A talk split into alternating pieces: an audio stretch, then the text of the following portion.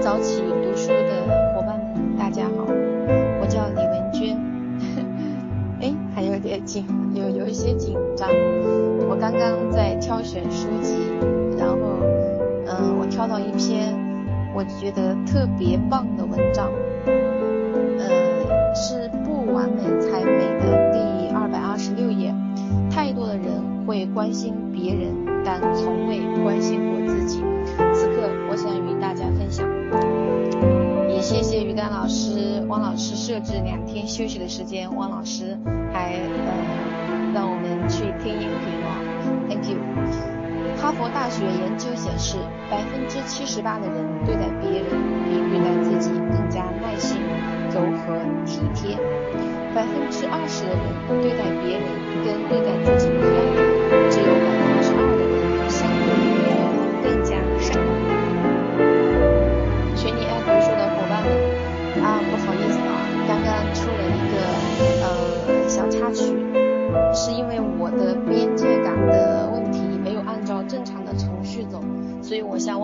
于丹老师在申请今天就是分享呃内容的一个权利啊。还有大家以我以我啊为为为例子啊，就是下次我们来分享。是的，我们应该按照嗯我们的程序来做。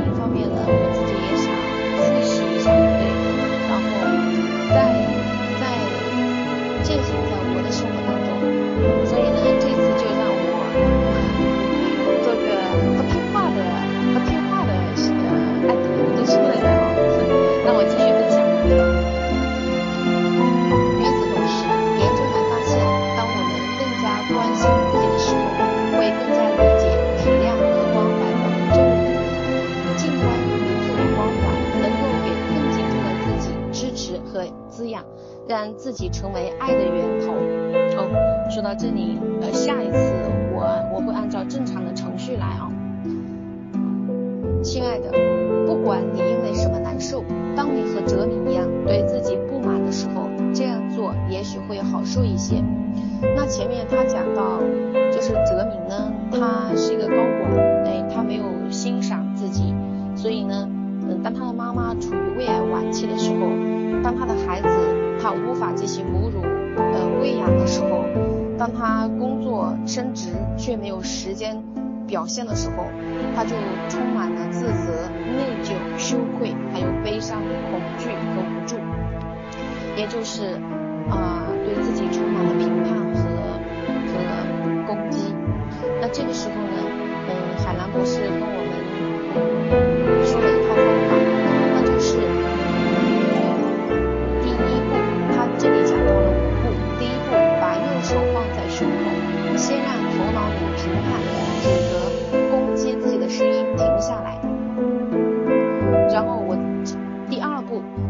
吸三到十次，让自己慢慢平静下来。第三步，像对待最好的朋友一样，对自己温情地说：“我对自己不满意，不满意也是生活的一部分。我接受自己对自己的不满意，相信在彼时彼刻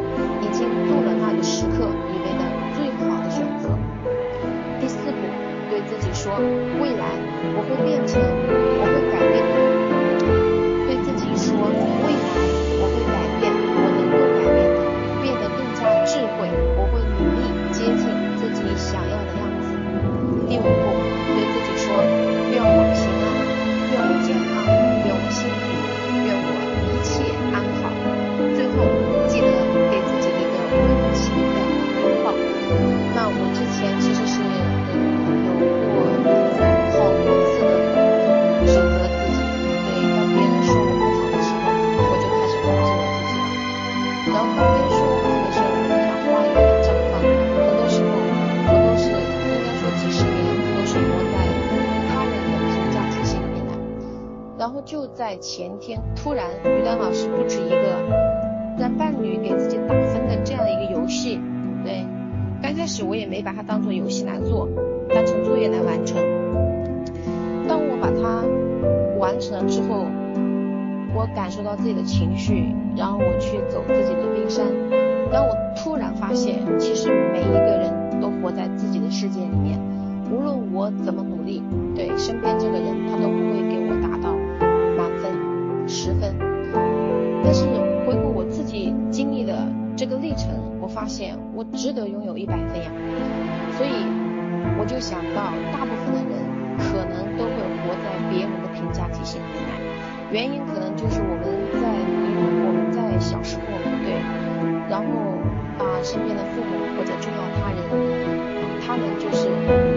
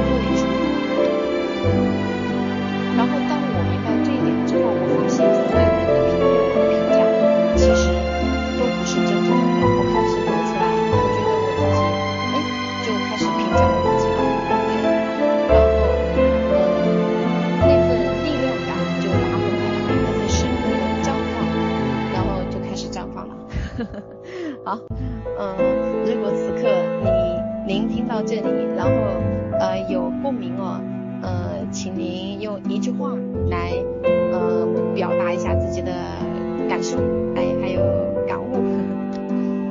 然后第五、第四点，我觉得非常棒。他说，未来我会改变我能够改变的，变得更加智慧。我会努力接近自己想要的样子。这就是什么呢？这就是我们每一个人在现阶段，我自己的理解是，我们都是有局限性的。但是通过学习，我们可以让自己。无限的接近我们想要的理想的那个模样。第五点，他说：愿我平安，愿我健康，愿我幸福，愿我一切安好。然后给自己一个温情的抱抱。那么在这里呢，我的理解，嗯，我觉得这就是对自己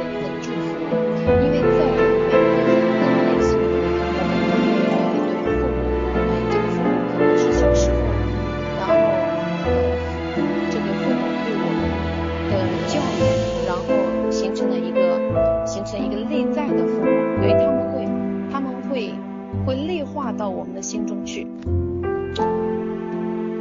那就会一直来指导我们现在的生活。如果我们不觉察，我们可能永远就是被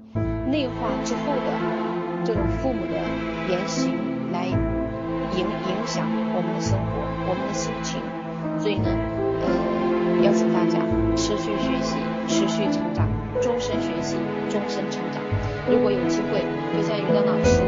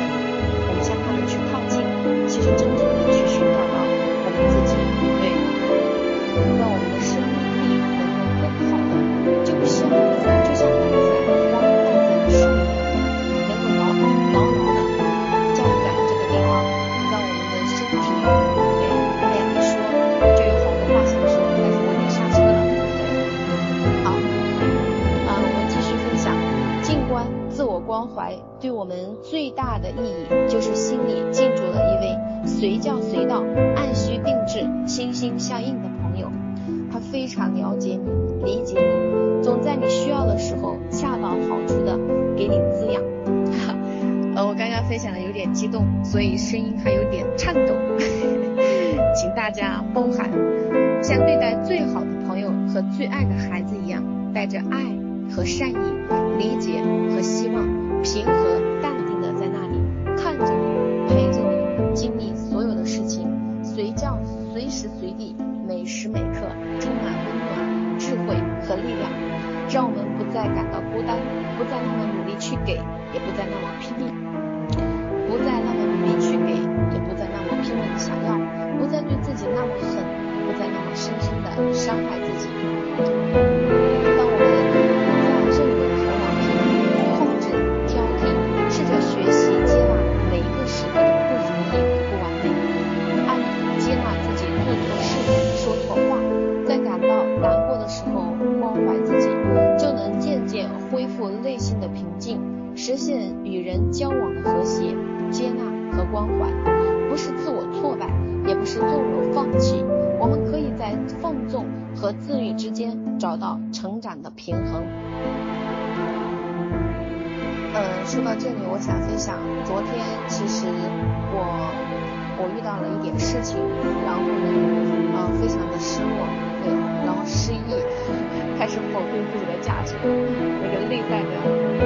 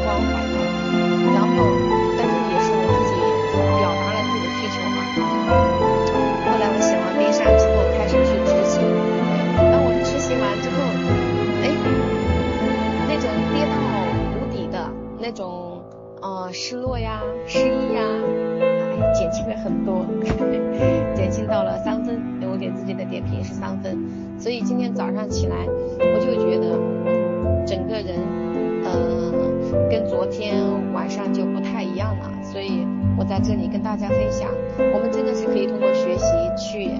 去重新嗯唤醒我们内在的、我们本来的内在的父母。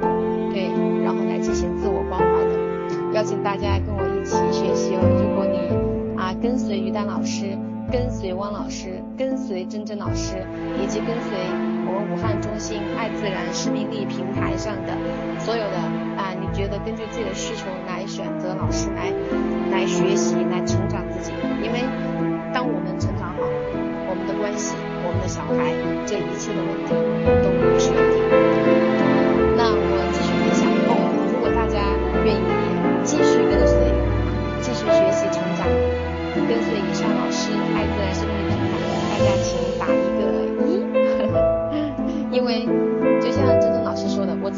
在深深的绝望的痛苦里面，呃，被被一位老师啊几位老师帮助过，所以我能够现在我能够走出来，现在能够处在和谐内心和谐关系和睦，然后。嗯，比较幸福的、比较舒适、舒服的这样一个状态，我觉得第一是感谢我自己不停止的学习，第二是感谢有人曾经，有人曾经